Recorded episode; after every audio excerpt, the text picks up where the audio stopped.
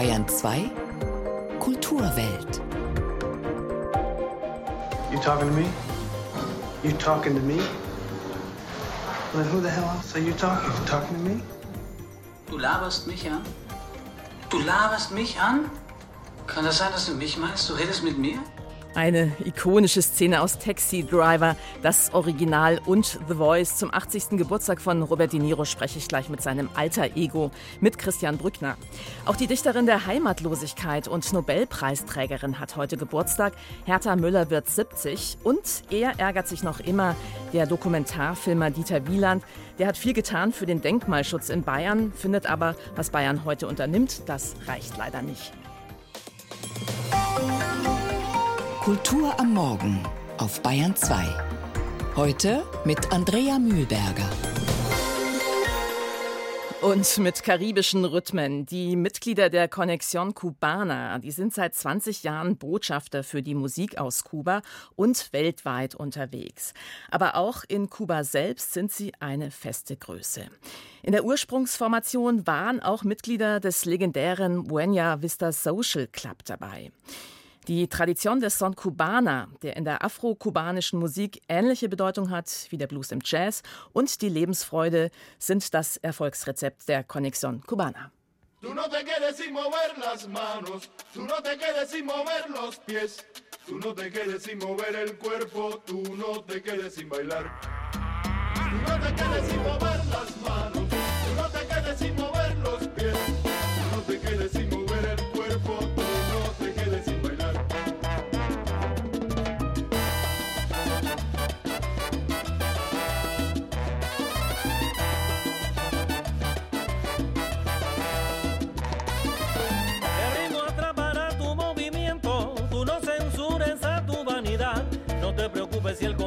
tiempo se aferra siempre a la verdad. La libertad se adueña de tu cuerpo, la música es la magia que te hace vibrar y las miradas el consentimiento para volverte a enamorar. Porque el baile te libera y unifica, te transporta hacia una nueva realidad te dibuja con colores la salida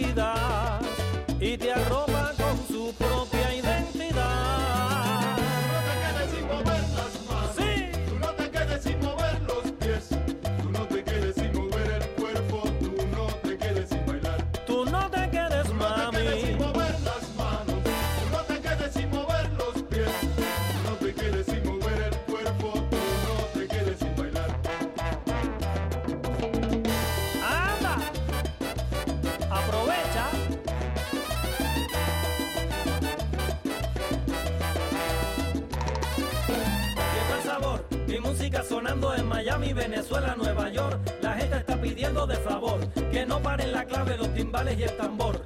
Que no detengan la explosión, que vive ya. Que México, Colombia, Puerto Rico y Panamá, señores, que piden más. Que está corriendo por la calle ese rumor que no hay control. Que en mi Cuba linda no hay control. Que aquí se baila hasta que salga el sol. Que en mi Cuba linda no hay control. ¡Sí! Energie, die mitreißt oder zumindest ein bisschen wach macht. Die Conexión Cubana mit William Borrego. No te quedes sin mover heißt dieser Titel vom neuen Album Estrellas de Termidor. Ein Schuss, das ist das, worauf es ankommt. Ein Hirsch musst du mit einem Schuss erledigen. Ich sag's immer wieder, aber keiner versteht's. Wenn du es auf der Straße zu was bringen willst, bind dich an niemanden. Lass nichts an dich ran, was du nicht in 30 Sekunden problemlos vergessen kannst, wenn du merkst, der Boden wird heiß. Sehen Sie sich mal den Kofferraum an. Da passen mühelos drei Leichen rein. Hm, Sollte ein kleiner Scherz sein, so zur Auflockerung der Situation. Arbeiten diese Leute auch? Sie haben ihr Geld in Aktien gesteckt. Ich hoffe, dieses Wochenende kommt nichts weg. Solche Leute beschuldigen gern Einwanderer. Aus dieser Collage von Robert De Niro-Filmen könnte man jetzt ein Quiz machen. Heute wird der Schauspieler, Regisseur und Produzent 80 und wer Filme wie Der Pate 2 oder Taxi Driver in der deutschen Fassung gesehen hat, der hat natürlich auch die Stimme von Christian Brückner im Ohr. Seit fast 50 Jahren leiht der Berliner Synchronsprecher dem US-Schauspieler seine Stimme. Und The Voice ist mir jetzt aus Berlin zugeschaltet. Hallo, Herr Brückner. Ja, Hallo, Frau Mühlberger. Herr Brückner, bei all dem, was Sie machen, Hörbücher, Jazz, Lesungen, kann es natürlich schon nerven, auf diese eine Rolle beschränkt zu werden.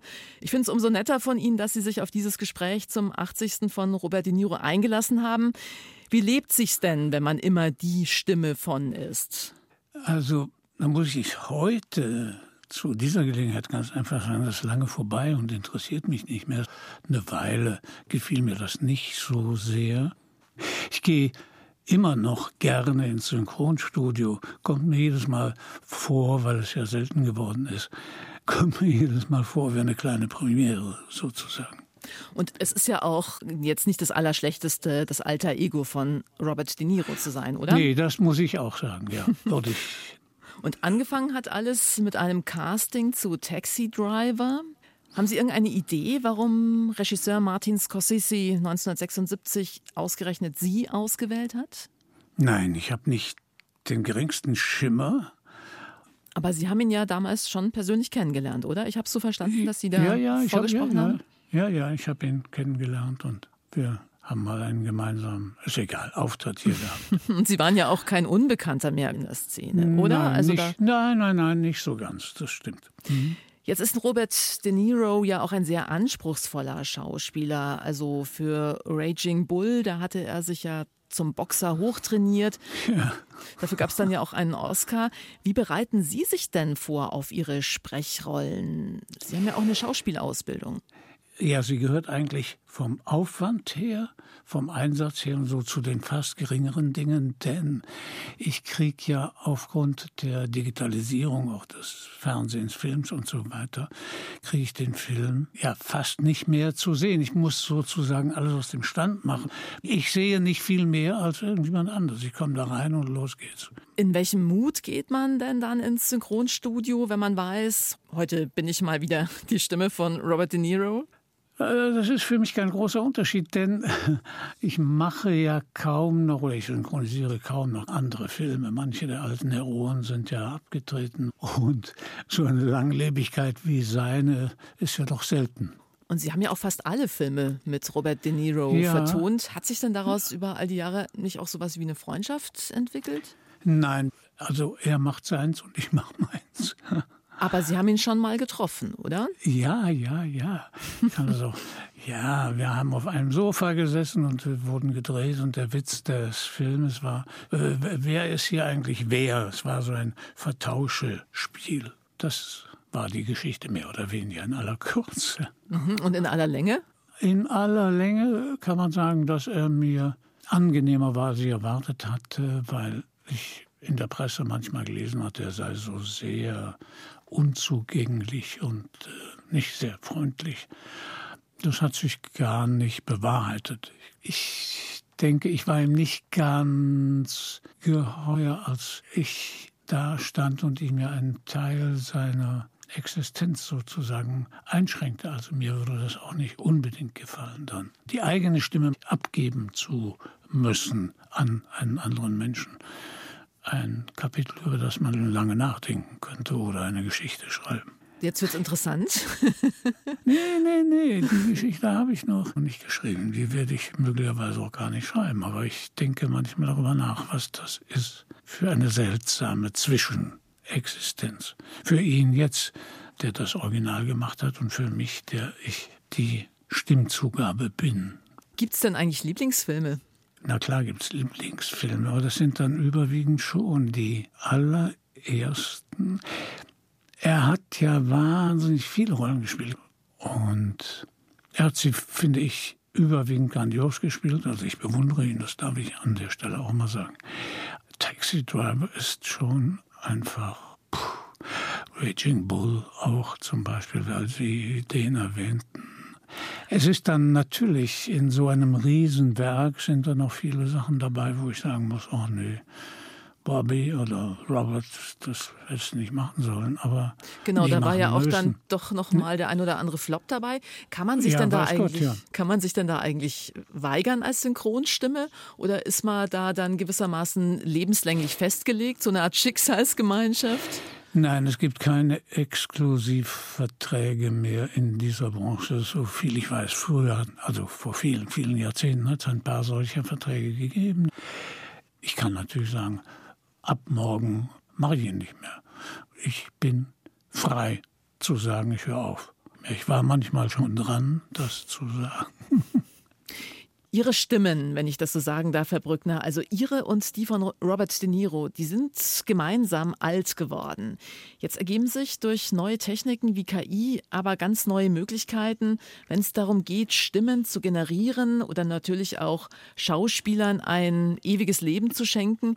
Wie sehen Sie diese Entwicklung? Haben Sie Angst, The Voice könnte sich eines Tages verselbstständigen? Ich habe für mich keine Angst. Das ist als Entwicklung finde ich es trostlos weil das Leben weggeht, das Leben aus der Sprache, das Leben aus der Pause, das Leben aus der Reflexion. Die KI wird sehr weit kommen, davon bin ich überzeugt, aber die Lebendigkeit eines Kunstwerks wird sie niemals erreichen. Sie wird für Kunst gehalten oder sagen wir, ein großes Publikum wird sich daran gewöhnen, an technisch erzeugte Stimmen, aber es ist keine gute Entwicklung. Wie verbringen Sie jetzt eigentlich den 80. Geburtstag von Robert De Niro? Glückwunschgrüße und dann vielleicht Taxi Driver?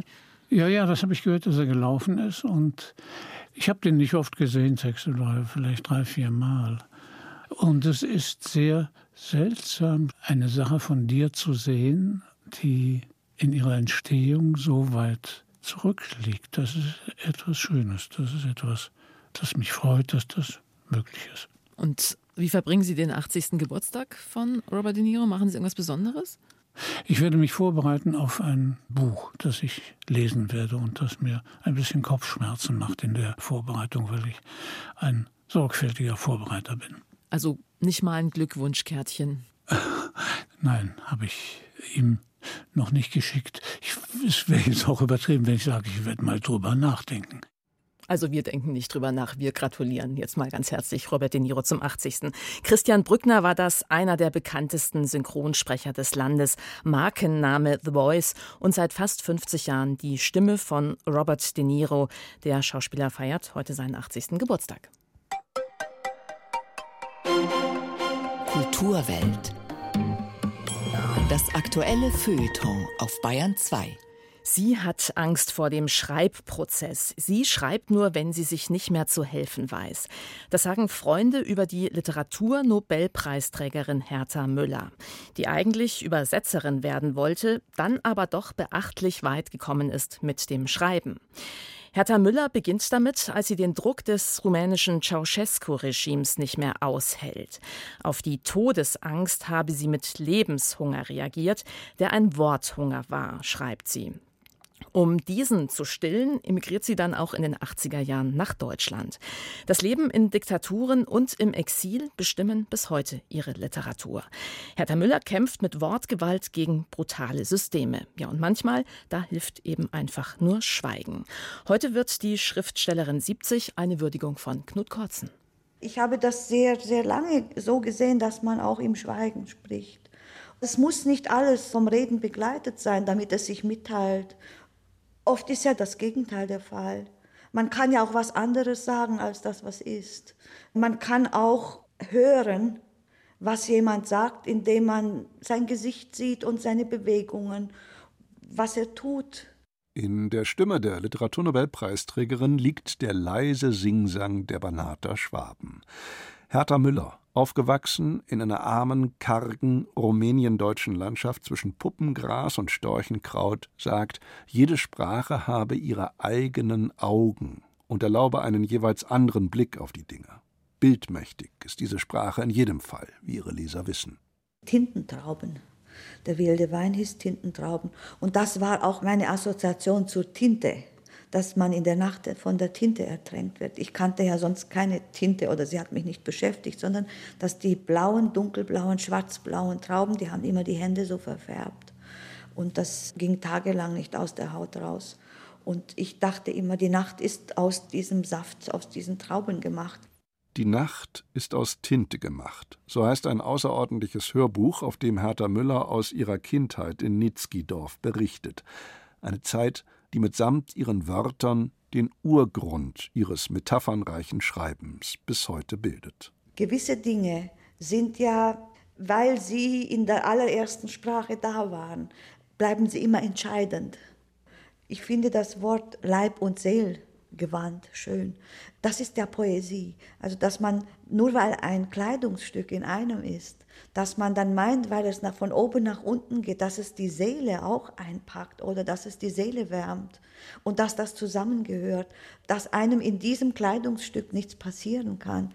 Die Erfahrungen des Totalitarismus nach 1945 haben sich tief eingeschrieben in das Werk dieser Autoren, deren Mutter ebenso deportiert wurde wie ihr Dichterfreund Oskar Pastior. Dessen fünfjährige Haut- und Knochenzeit im sowjetkommunistischen Zwangsarbeiterlager in der heutigen Ukraine hat Müller mit hoher lyrischer Intensität in der Tradition Paul Celans in ihrem berühmtesten Roman Atemschaukel verewigt. Vom hysterischen Hungerengel ist darin die Rede. Um jeden Brotkrumen feilschen die Insassen und finden doch in seltenen Momenten das, was Müller das Lagerglück nennt.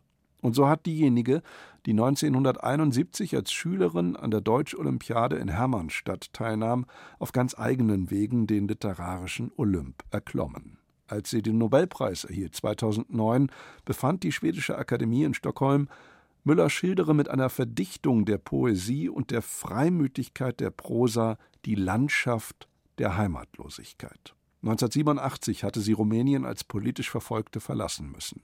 Vor ein paar Jahren erinnerte sie sich in München an ihre Ausreise und an das Ankommen in Nürnberg. Was Müller in Franken bei der Registrierung im sogenannten Übergangsheim Langwasser erlebte, davon erzählt sie in Gedichten. Die Verlorenheit des Exils ist darin zu spüren und auch das, was Hertha Müller die normale Koffertrauer nennt. Der Beamte sagte, jeder hat den Schädel voller Heimat, doch die wohnt am Horizont. Heißt also, dass der leichte Vogel beim Sitzen zuckt. Ich sag dir wieso. Er hat sich beim Fliegen am Himmel verschluckt. Wie ein zerbrechlicher, zitternder Vogel wirkt die gern rabenschwarz gekleidete Schriftstellerin auch heute noch. Zu ihrem 70. Geburtstag ist der kleine Band Eine Fliege kommt durch einen halben Wald mit älteren Texten Müllers neu aufgelegt worden. Schon der einprägsame Titel erinnert an ihre im Gedächtnis haften bleibenden Collagen, die die Anmutung von Erpresserschreiben haben, weil Hertha Müller diese Textgebilde aus einzelnen Zeitungsbuchstaben zusammenklebt. Ich mache lieber Collagen als lange Texte schreiben, ja. Woran auch immer Hertha Müller gerade sitzt, es gilt ihr Satz aus der Atemschaukel. Der schwerste meiner Schätze ist mein Arbeitszwang. Er ist die Umkehr der Zwangsarbeit und ein Rettungstau. Aber auch ihre Bücher sind für manche ein solches Rettungstau. Die Schriftstellerin Hertha Müller wird heute 70. Und wir machen nochmal einen musikalischen Abstecher nach Kuba. Die Conexión Cubana liefert auf ihrem neuen Album Estrellas de Termidor extrem tanzbare Musik und manchmal kommen die Songs aber auch etwas behäbiger daher, wie diese Nummer. Después de tanto soportar la pena de sentir tu olvido. Después que todo te lo dio mi pobre corazón herido, has vuelto a verme para que yo sepa de tu desventura.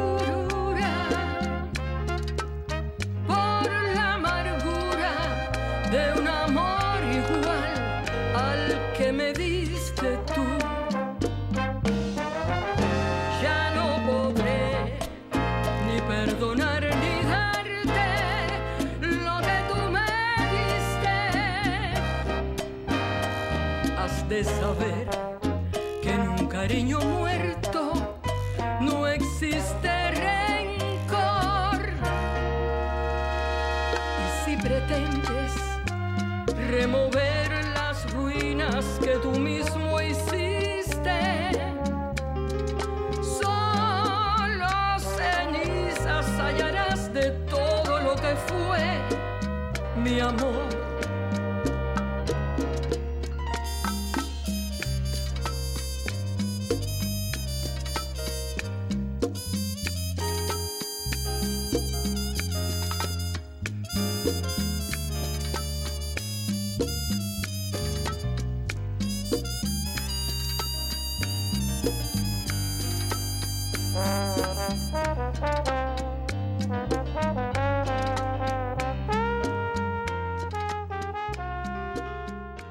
Und wir haben noch eine grandiose Stimme in der Kulturwelt. Eine Stimme, über die Hans Well, früher Mitglied der inzwischen aufgelösten Biermöselblasen, einmal gesagt hat, sie sei schuld daran, dass er durch keine Landschaft und durch kein Dorf mehr fahren könne, ohne sich über die Bausünden aufzuregen.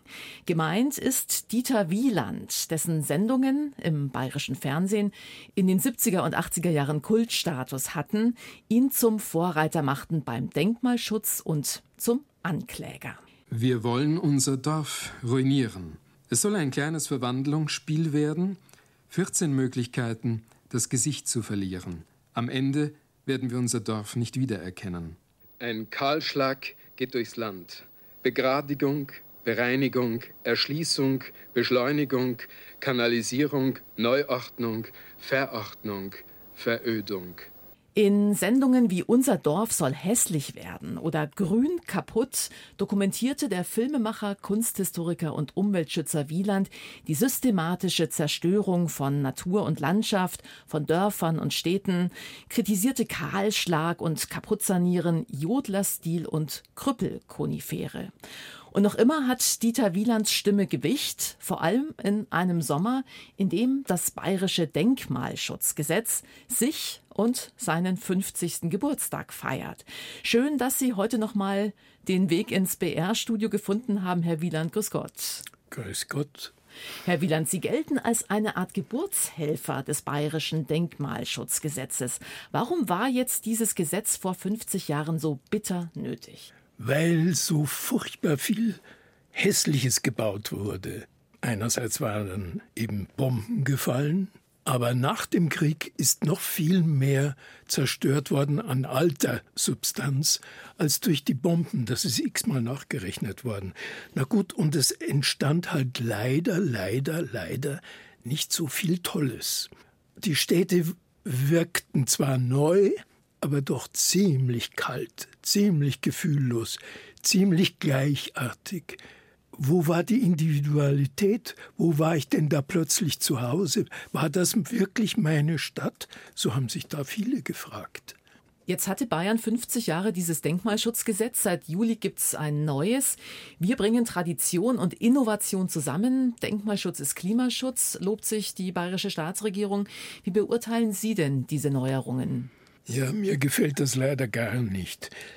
Wir haben diesen Ensembleschutz, der ist etwas ganz Wichtiges, ganz was Großartiges. Die Altstadt von Landshut ist ein Ensemble. Dazu gehört auch die Dachlandschaft. Und wenn Sie von der Burg Drausnitz runterschauen auf Landshut, dann sind es vor allem die Dächer, die wirken, die das Ensemble zusammenhalten, die den Unterschied ausmachen zu den Neubaugebieten. Und deswegen bin ich stocksauer, dass man jetzt plötzlich, da gingen alle Finger hoch, ja, jetzt muss auf einmal nachgeholt werden, was man 40 Jahre versäumt hat, nämlich sich um erneuerbare Energie zu kümmern. Das ist jetzt wieder so ein schneller Rundumschlag. Beschleunigungsgesetze fürchte ich. Da passiert immer Blödsinn. Wie sollen denn diese 30 Beamten, die für 100.000 Denkmäler in Bayern zuständig sind, jetzt plötzlich jedes Dach kontrollieren? Sie haben jetzt die Personalsituation erwähnt in den Denkmalämtern. Wie viel Macht haben die denn eigentlich in Bayern? Also mit der Macht im Denkmalschutz steht es schlecht. Ganz einfach, weil es an Personal fehlt und ganz einfach, weil es an Geld fehlt. Wenn Sie sich vorstellen, 1990 haben die 50 Millionen D-Mark bekommen. Jetzt bekommen sie 15 Millionen Euro für die Baudenkmalpflege. Das ist doch ein Witz. gerade bei diesem Immobilienboom in den letzten Jahren, wo das ganze internationale Geld um die ganze Erde gekurft ist und sich am liebsten Denkmäler gesucht hat, um da Rendite rauszuschlagen. Es geht doch gar nicht ums Denkmal. Es geht nicht mehr um die Stadt. Es geht nicht mehr um die Kunst. Es geht nicht mehr um die Kultur. Es geht nur noch ums Geld. Das ärgert mich wahnsinnig. Wir brauchen kein neues Gesetz. Wir brauchen mehr Geld für den Denkmalschutz. Sie wohnen ja selbst in einem Arbeiterhilfshaus am Staffelsee, das Sie auch selbst saniert und ausgebaut haben. Wohnen in historischen Bauten, das ist ja auch ein guter Weg, um Denkmäler zu schützen, ein schöner Weg, weil man ja auch dann ständig in Kontakt ist mit der eigenen Geschichte. Ihre Kollegin Sibylle Kraft, Historikerin und Filmemacherin, die hat darüber ja eine ganze Reihe gedreht. Leben mit einem Denkmal heißt die. Auf welche Probleme stoßen Menschen denn beim Versuch, historische Häuser zu bewahren? Ja, sie stoßen zum Beispiel auf einen Beschluss des Gemeinderats, das Ding abzureißen. Dann kommt da noch ein Gutachter, ein Statiker, der sagt, es geht nicht mehr. Statiker können Todesurteile für Denkmäler aussprechen. Und wenn ich sage, mein Gott, das Haus steht jetzt 500 Jahre und ich kenne Zimmerer, die können das wunderbar reparieren. Da steckt der Sinn auch in dem Satz. Denkmalschutz ist Klimaschutz. Ja, das ist aktiver Klimaschutz. Die alten Häuser bringen uns bei, wie man ein Haus instand hält, ohne in die Ressourcen einzugreifen, ohne das Haus abzureißen. Nein, man kann alte Häuser reparieren. Und diese Bürgerinitiativen, die beweisen das ja dann auch. Ich bewundere alle und ich wünschte allen, dass ihnen mit Geld und mit Anerkennung unter die Arme gegriffen würde. Sie machen den Denkmalschutz. Mhm.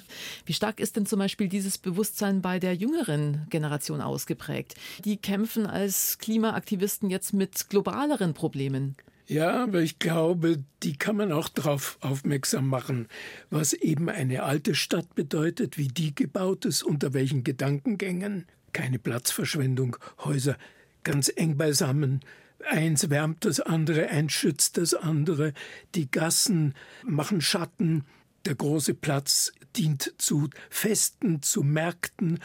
Autogerechte Altstadtringe bringen das alles nicht. Und wie Horst Stern mal gesagt hat, wer Straßen sät, wird Verkehr ernten. Das ist der große Blödsinn, den wir gemacht haben. Ich sage immer, wir brauchen Architekten, die zu Fuß gehen, die nicht Auto fahren. Nur so kann man eine Stadt bauen. Die muss man nämlich für Menschen bauen, nicht für Autos. Und wo würde man Sie selber finden, wenn Sie heute noch mal jung wären? Wären Sie jetzt irgendwie bei der letzten Generation aktiv? Ich hasse Kleber. Ich kann es nur mit Worten und mit Bildern, so habe ich das ein Leben lang gemacht. Es hat gewirkt. Ich habe sogar Politiker herumgekriegt, für den Denkmalschutz umgestimmt. Das geht alles, wenn man die richtigen Argumente hat. Man muss die Augen öffnen. Man muss für Verstand und Verständnis werben. Das ist unsere Aufgabe, übrigens von uns allen Journalisten. Ich wünschte, der Denkmalschutz wäre öfter ein Thema, auch bei euch sagt Dieter Wieland, Dokumentarfilmer, Kunsthistoriker, Denkmal- und Umweltschützer der ersten Stunde. Und heute ab 17.30 Uhr, da findet in der Alten Münze in München im Rahmen des Bayerischen Denkmalsommers wieder eine Podiumsdiskussion statt mit der Historikerin Sibylle Kraft. Auch ihre Doku Schulhausgeschichten über Leben und Wohnen in historischen Schulgebäuden in Bayern wird heute Abend gezeigt. Herzlichen Dank fürs Zuhören, sagt Andrea Mühlberger.